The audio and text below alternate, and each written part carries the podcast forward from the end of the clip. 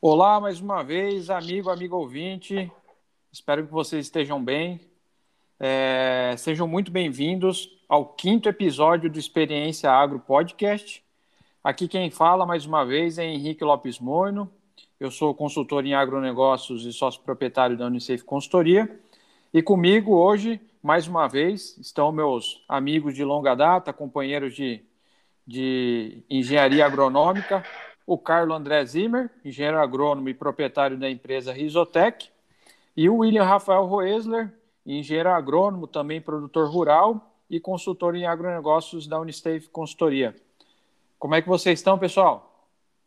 Olá, meus caros. Mais uma vez um prazer enorme estar aqui com meus, meus amigos, o William, o Henrique, e com o pessoal que está acompanhando o nosso podcast. E vamos desenvolver mais um assunto aí, tentar como eu sempre falo, gerar dúvidas e questionamentos para melhorar nossas dinâmicas aqui. Olá, pessoal. Prazer estar aqui novamente para discutir sobre mais um tema que tem sido as nossas conversas, os bate-papos têm sido muito legais e, e vamos dar sequência nessa conversa.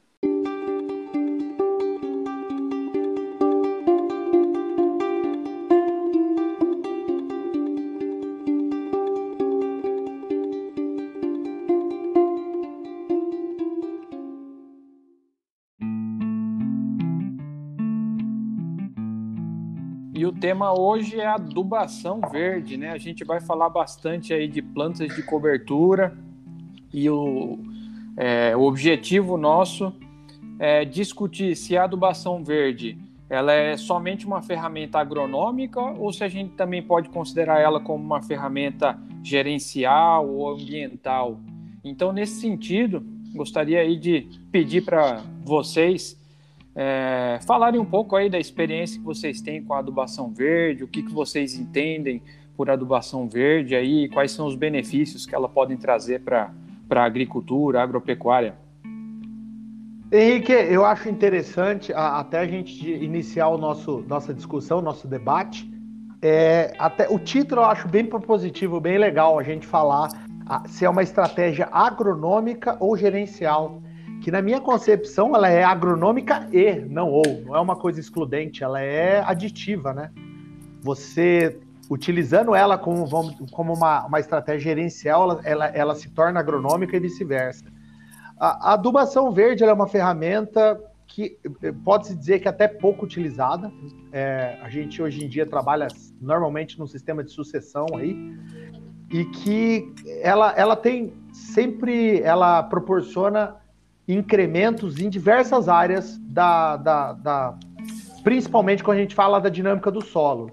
Ele melhora, melhora a parte física do solo, proporcionando uma melhor absorção de água. Ela melhora a, a parte química através da ciclagem de nutrientes que a gente tem dentro do solo.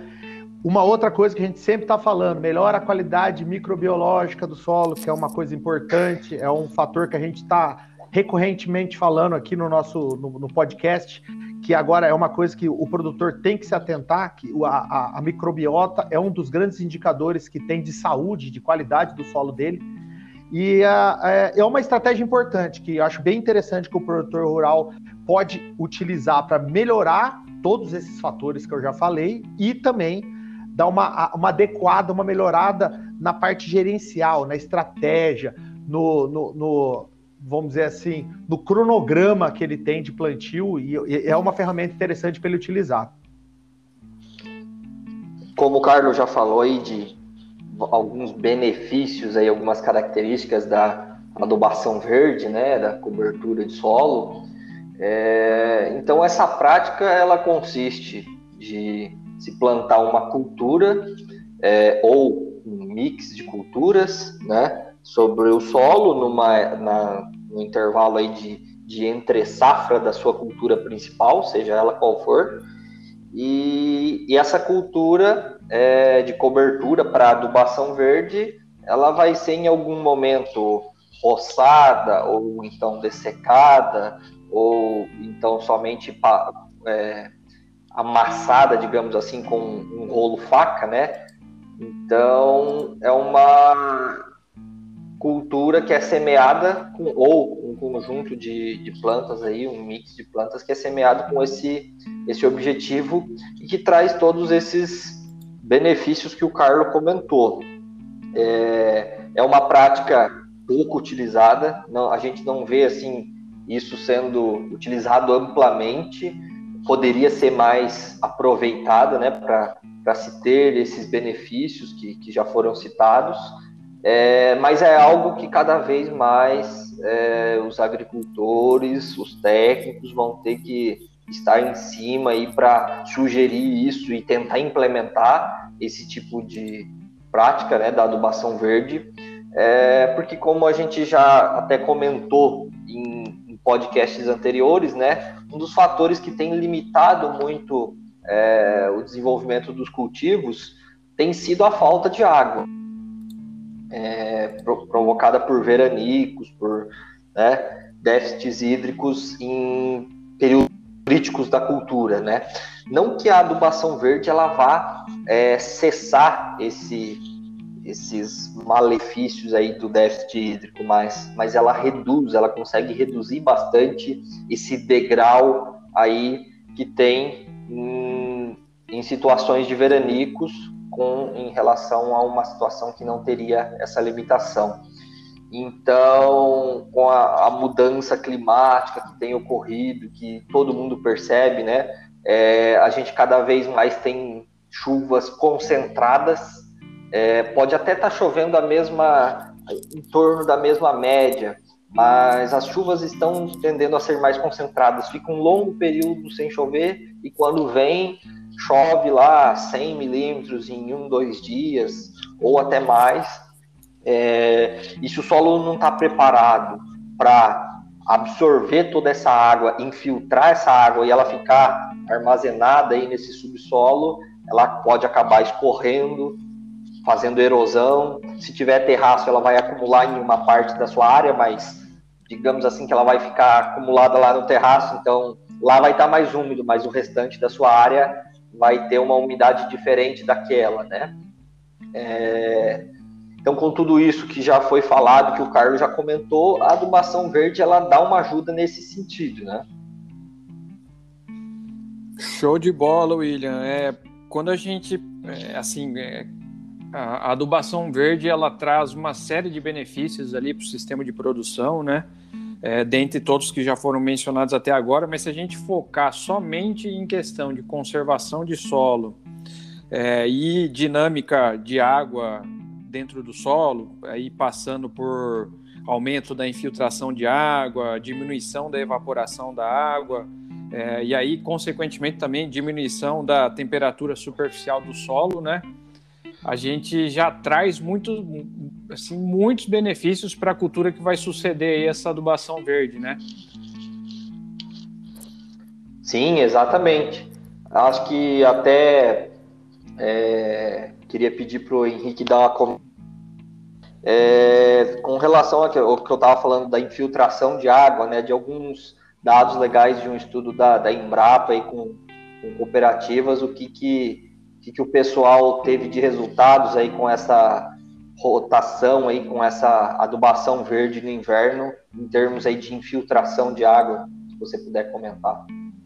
Sim, comento sim, William. Uh, esse é um trabalho super interessante, uh, na qual a Embrapa, ela, com apoio aí de outras instituições de pesquisa e cooperativas, ela avaliou a taxa de infiltração da água no solo em diferentes modelos de, de condução agrícola, né? Então ela comparou a sucessão milho-soja versus é, um sistema de rotação de culturas no qual é, há a, a, inserção da braquiária no inverno, né, associada ao milho, uh, em dois modelos. Um modelo é, no qual a braquiária é inserida a cada é, um ano a cada três e o outro modelo no qual a braquiária é inserida todos os anos nesse, nesses três anos, né? E aí a, o que, que foi identificado é que na sucessão milho e soja a capacidade de infiltração do solo era de 17,6 milímetros por hora, né? É, quando a braquiária é inserida, é, um ano a cada três anos, isso aumenta para 37 milímetros por hora, já é um aumento de 109% na capacidade de, de infiltração da água.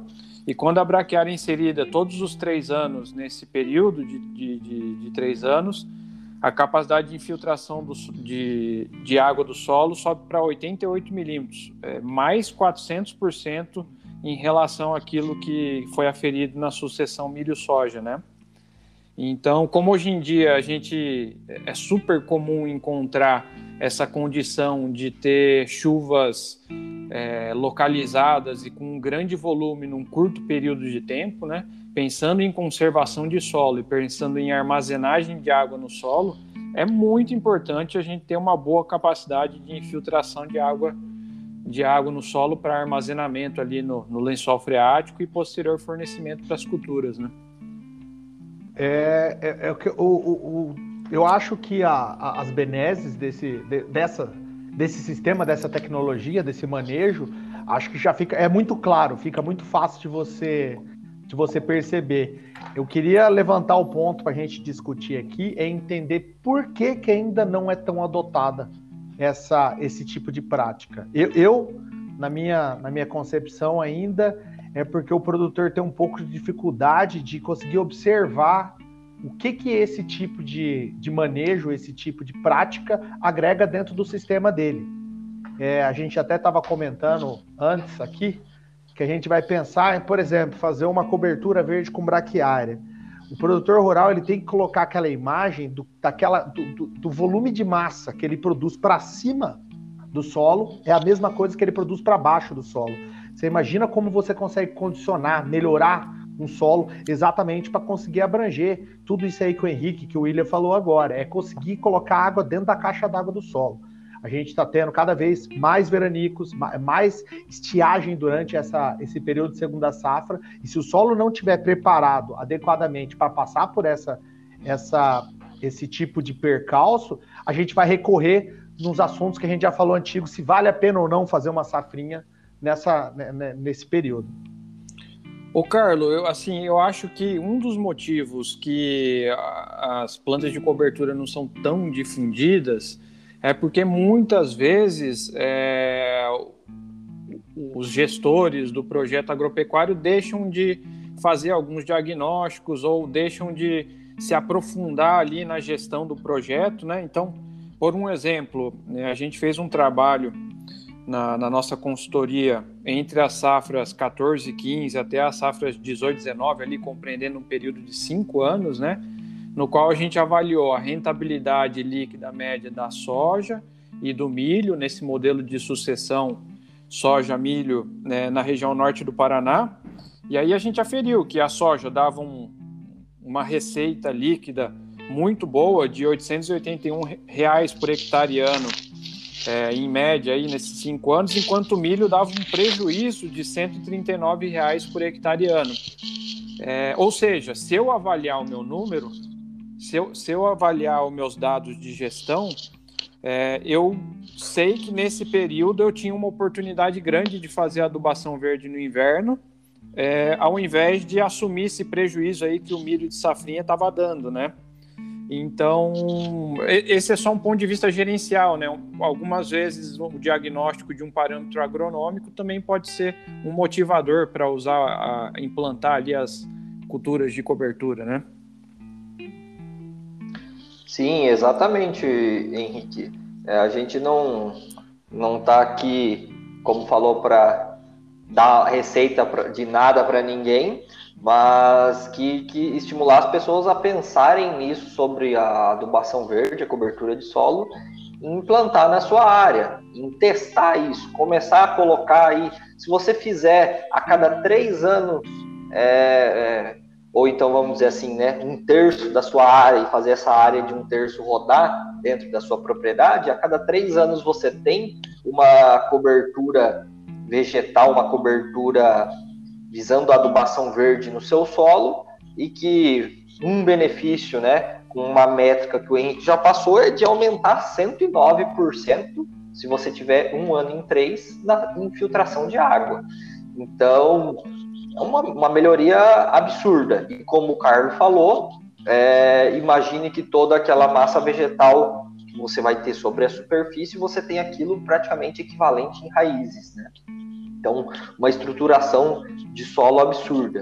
E que certamente quem faz isso a primeira vez, implanta uma adubação verde, uma cultura de cobertura no inverno, no verão, ele vem com a soja ou com milho, seja lá qual cultura ele for, ele pode calcular e pôr na ponta do lápis e observar o desenvolvimento dessa lavoura, ainda mais se ocorrer algum tipo de veranico ou estresse hídrico, mesmo no verão, né, que sempre costuma ocorrer. Então, avalie o stand de plantas que você vai ter na área de adubação verde, na área fora, a, a própria produtividade lá no final, né, o movimento da cultura, o aspecto dessa cultura em situações de altas temperaturas é, que é um fator cada, cada um vai estar tá podendo avaliar, cada produtor pode avaliar, fazer um teste, né, se ele não acredita ou se ele tem alguma restrição quanto a isso, e que vai dar parâmetros para ele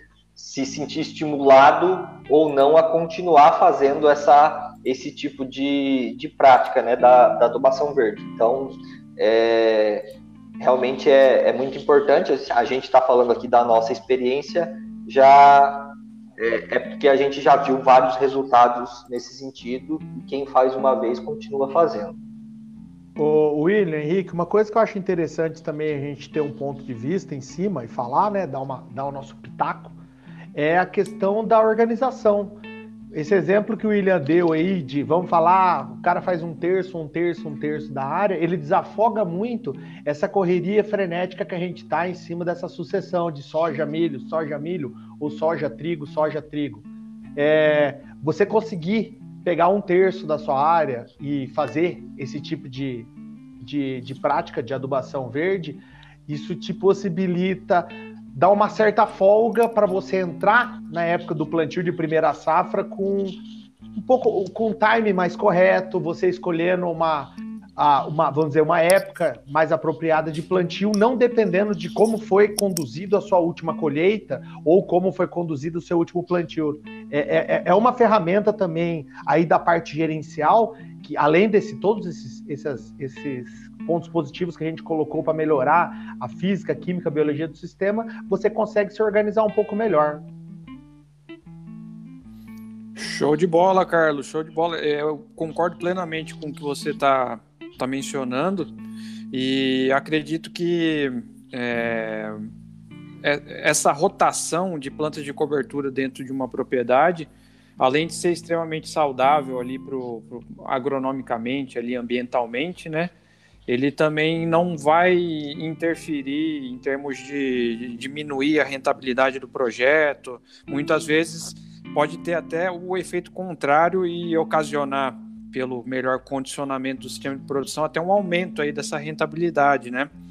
E uma coisa que me chama bastante atenção é que hoje em dia a gente tem bastante alterna muitas alternativas de plantas que a gente pode usar tanto em verão quanto ali em outono e inverno para explorar aqui na, vamos falar assim, limitando a região é, centro-oeste, sul, sudeste do Brasil, né? É, de plantas que são rústicas e com um bom desenvolvimento é, radicular aéreo, assim, plantas bem agressivas, né? Então, é, acho que dá para a gente mencionar, pensando aqui na, na, na nossa região para inverno aí, a, a aveia, por um exemplo, o centeio, o triticale, uh, culturas que também podem é, é, ocasionar um acúmulo de nitrogênio no solo, como a, a ervilha, a ervilhaca comum, a ervilhaca peluda, né? O trevo. É, e aí, nesse sentido, é, eu gostaria de, de pensar e de, de questionar vocês é... Quais arranjos que vocês enxergam aí que tem uma boa dobradinha, sabe? Que vocês enxergam que tem ali uma boa, uma boa oportunidade para ser implementado aí, pensando em quebrar um pouco essa sucessão soja-milho? Então, o primeiro, primeiro arranjo aí, pensando em mais de uma cultura, né? A gente já comentou de braquiária, de aveia, de todas essas aí que a gente acabou citar. O próprio milheto é uma cultura excelente para cobertura, produz muita massa, né? Vários ciclos aí da, da cultura em uma entre safra. É, mas algumas associações de, por exemplo, aveia com centeio e um nabo forrageiro, por exemplo, aquele nabo forrageiro que, que produz uma, uma raiz bem pivotante que promove um efeito de descompactação. Por exemplo, uma braquiária com crotalária seria uma, uma dobradinha legal. Você tem uma gramínea com muito volume de raiz e uma leguminosa que fixa bastante nitrogênio. Claro, aí no caso de uma braquiária e crotalária seria mais para um plantio logo na sequência da soja para elas aproveitarem aí um período mais quente primeiro para poder se desenvolver, que depois, dependendo da região que vai estar inserida, ou vai ter menos chuva, ou então falta de chuva associada ao frio, né? Que pode reduzir é, esse estabelecimento. Mas aí é de atentar-se a cada região, né? já tem empresas aí é, produzindo os próprios mix prontos já, é, vendendo esses mix de acordo com o ciclo que você vai ter, a janela que você vai ter, se você vai ter 90, 100, 150 dias de janela aí da sua entre safra, se você está numa região mais é, de transição ou numa região mais tropical com um inverno bem seco e quente, então tem culturas adaptadas a todas essas condições, né? Não tem muito, muita desculpa para não fazer, né? Show de bola, William. Tem uma referência técnica que eu acho que é bem legal de ser passada, que é o manual, o manual técnico de plantas de cobertura, que foi elaborado pelo doutor Ademir Calegari, do IAPAR, que ele tem ali uma série de culturas que podem ser usadas para essa finalidade, e ali também instruções de volume de semeadura, época de implantação, então é uma referência bem legal de ser consultada. É, isso, isso, exatamente, Henrique. Eu acho que o interessante é a gente constar algum tipo de material ou algum profissional que tenha uma, uma experiência, né, uma, uma uma ideia mais formada para te passar, é exatamente por causa disso. A gente jogou um monte de tipo de variedade, algumas com alguma aptidão, algumas com duas, três aptidões. Você vai ter que fazer para variar o que a gente recorrentemente faz aqui, é levantar dados. Para que, que você está querendo colocar essa cobertura? Você está querendo melhorar a parte física do solo? Ah, tô com algum problema de compactação, vai utilizar um nabo forrageiro. Ah, preciso melhorar o, o, a matéria orgânica do solo, precisa colocar volume de massa lá embaixo a braquiária. A braquiária também já ajuda bastante no aumento da, da, da, da microbiota do solo. A raiz dela é, é, muito propícia a isso. Eu quero trabalhar com fixação de nitrogênio. Temos N tipos de, de, de leguminosas, desde mucuna, feijão guandu, ervilhaca e afins. Então, assim, o interessante é você entender, compreender o seu solo, que, que você está querendo, o que, que é o, o, o programa, o, a estruturação que você está querendo fazer com ele, e aí você pode escolher é, culturas solteiras ou mix. E como o William falou, hoje já tem diversas empresas no mercado que fornecem já esses materiais prontos, selecionados para fazer esse tipo de prática. Concordo plenamente, Carlos. E a, tudo que você me falou me remeteu a um grande desafio que a gente tem no Brasil, né? É, que em 2018 a FAO estimou que existem mais de 140 milhões de hectares em algum estágio de degradação no Brasil, hectares que são explorados para agricultura, né? Para agropecuária, na verdade. É, e a adubação verde, claro, associada a outras medidas, ela é uma ótima ferramenta para recuperação de, de áreas degradadas, né? Uh, nesse sentido aí, eu acho que tanto para pecuária quanto para áreas agrícolas aí, é, a gente pode encaixar aí determinadas cultivares, determinadas culturas aí para tentar recuperar áreas com danos de erosão, danos de, de, carbono orgânico, matéria orgânica, né, desequilíbrio nutricional, pensando em ciclagem de nutrientes. Então, é, é uma ferramenta muito útil, muito válida aí para a gente usar, né, nesse sentido. Eu, eu acho que, na verdade, é uma estratégia bem interessante, tanto quanto a gente fala em reforma e formação né, de, um, de uma estrutura, de um solo. A gente fala muito de pastagem, né? Eu utilizar esse termo de reformar e formar. É, é, é, pode ser sim um, um, um, primeiro passo. Quando você pega uma área, por exemplo, de pastagem degradada e você quer começar a fazer um, um trabalho de, de reestruturação, é uma ferramenta formidável que a gente tem. E como o William falou, interessante é que a gente tem tipos de cultura de desde clima subtropical até para utilizar em regiões com, com maior estresse hídrico, maior calor. Então, assim, não tem muita desculpa para não utilizar mesmo.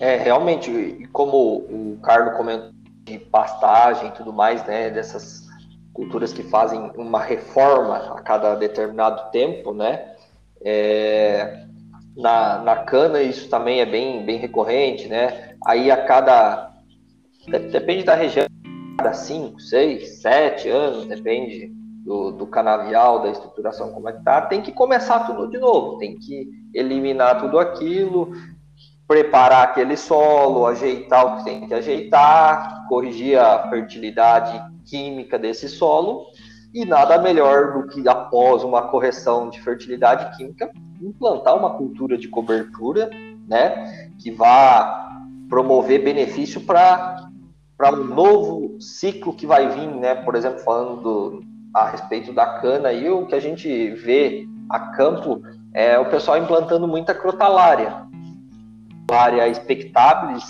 que não vai produzir tanto volume de, de palha para depois não prejudicar o operacional, a mecanização né, de plantio, e que deixa muito nitrogênio e além do mais, ela promove um efeito de reduzir a população de, de alguns nematóides, né? Então, fora isso, a gente tem, além da quebra do ciclo, uma cultura de cobertura que está reestruturando esse solo fisicamente com raiz, está deixando nitrogênio, nesse caso que eu citei, é, e ainda mais quebrando o ciclo de algumas pragas ou reduzindo a, a infestação de determinadas pragas, né?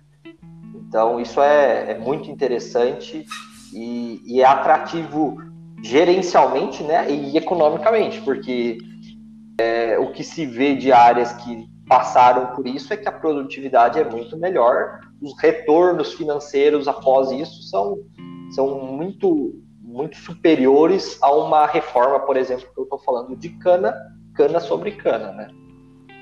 O pessoal, quando a gente fala aí de, de adubação verde, até da minha experiência avaliando áreas a campo, né?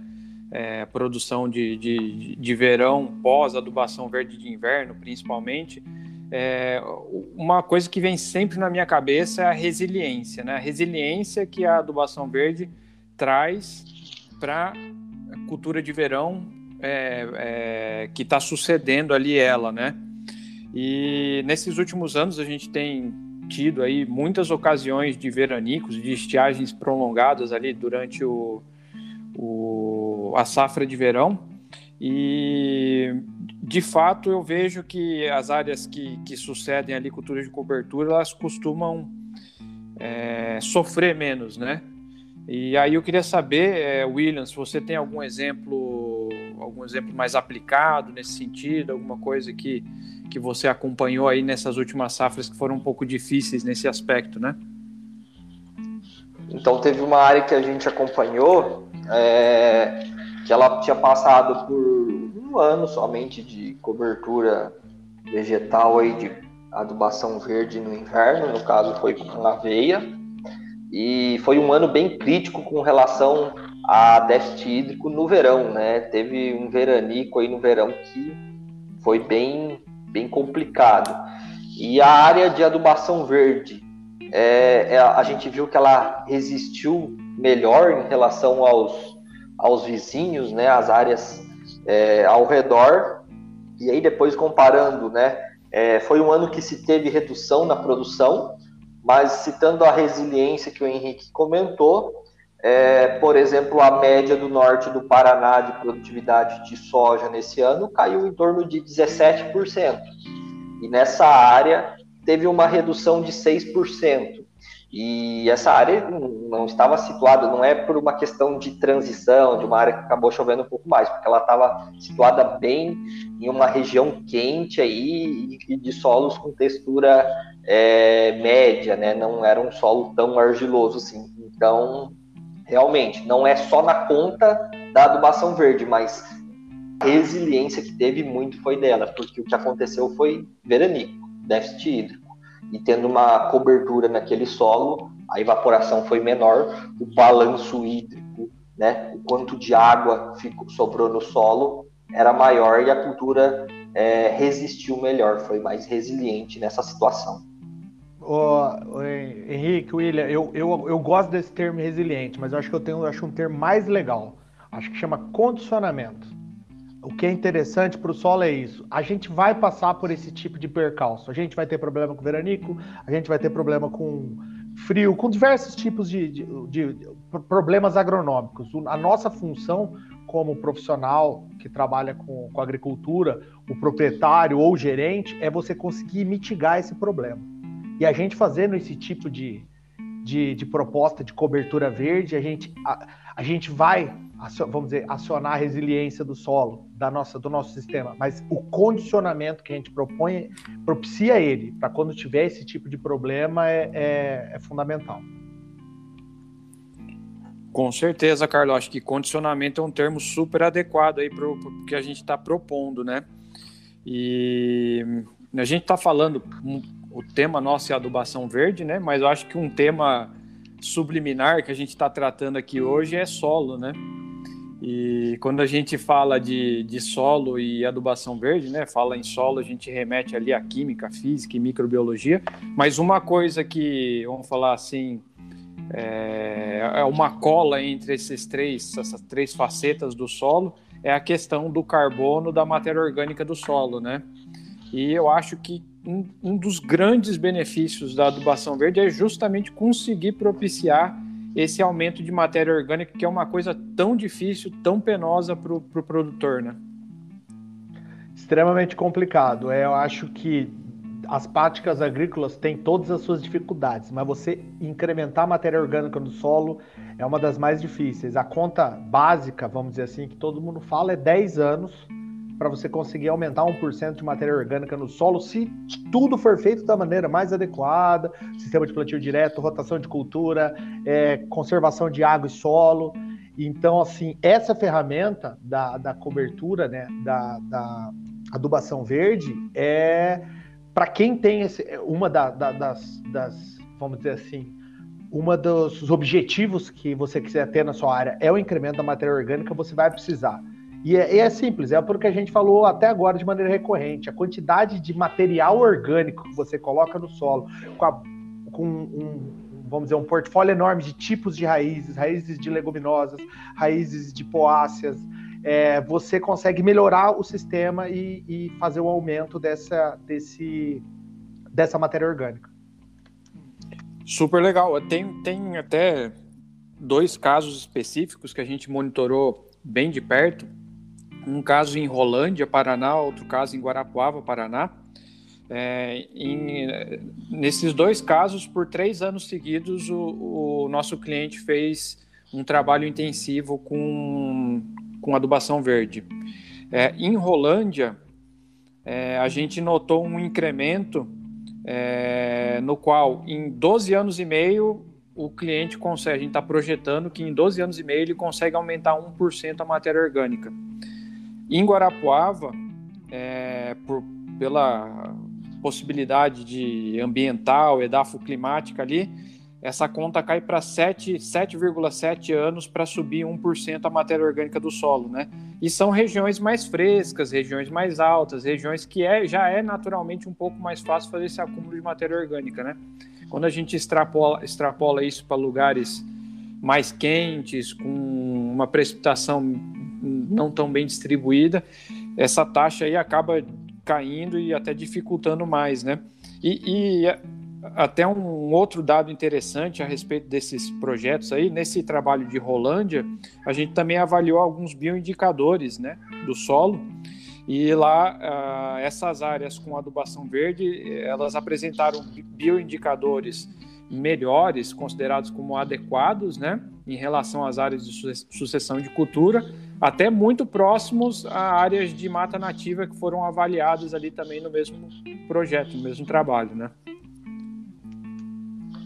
Bem interessantes esses, esses dados, Henrique. Realmente mostram é, o que, que o, aí nesses casos um, um pouco mais maduro já de, de duração e outro com três anos aí, mas é, já mostrando os benefícios aí é, vindo nesse curto prazo, relativamente curto, né? Porque quando a gente fala de acúmulo de matéria orgânica, temos que falar, como o Carlos disse, de 10 anos para frente. Mas já, já se observa uma, uma tendência. E acho que fora isso, uma coisa que está é, tá vindo à tona ultimamente é com relação aos créditos de carbono. Não vai demorar muito, já tem algumas coisas iniciando aí, mas nada assim muito difundido de remuneração por acúmulo de carbono, né? Então, o produtor que conseguir acumular carbono e conseguir demonstrar isso, quantificar e, e mostrar quantas toneladas ele está é, fixando de carbono no seu solo anualmente, certamente em um futuro próximo ele tende a ser remunerado por isso e é uma fonte de renda a mais, né? Então, acho que até se vocês quiserem comentar alguma coisa sobre, é bem válido esse, esse assunto. A, a, a ideia é o seguinte: a nossa agricultura tropical é a mais eficiente do mundo, com certeza, a que a gente consegue praticar. Não é a feita da maneira correta, tem muita coisa para melhorar ainda.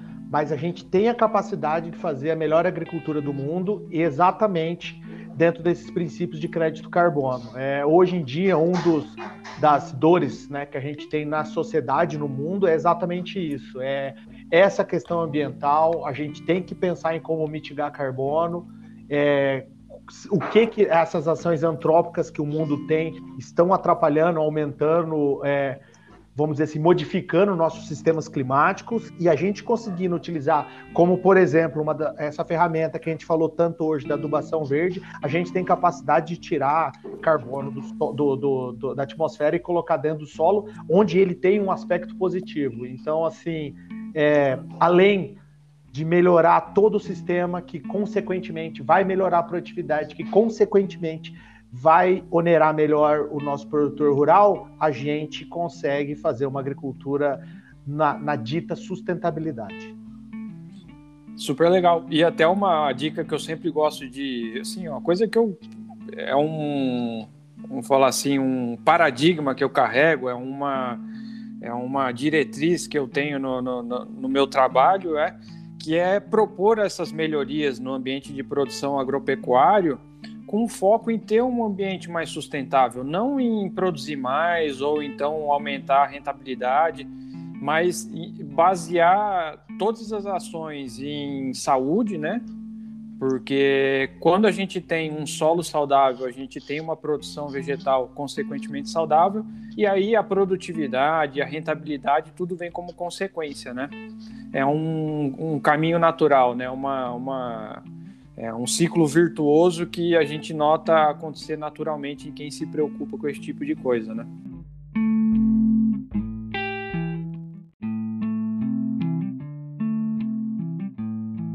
Então, diante desse fechamento que o, que o Henrique fez aí, dessa conclusão, e tendo em vista tudo que, que a gente comentou hoje, né? É, a adubação verde tem várias, é, vários benefícios, várias vantagens, formas de serem feitas e de se adequar a cada, a cada projeto, né? E a gente fecha esse esse podcast. Eu queria agradecer a vocês aí pela, pela presença e pela colaboração nesse, nesse episódio.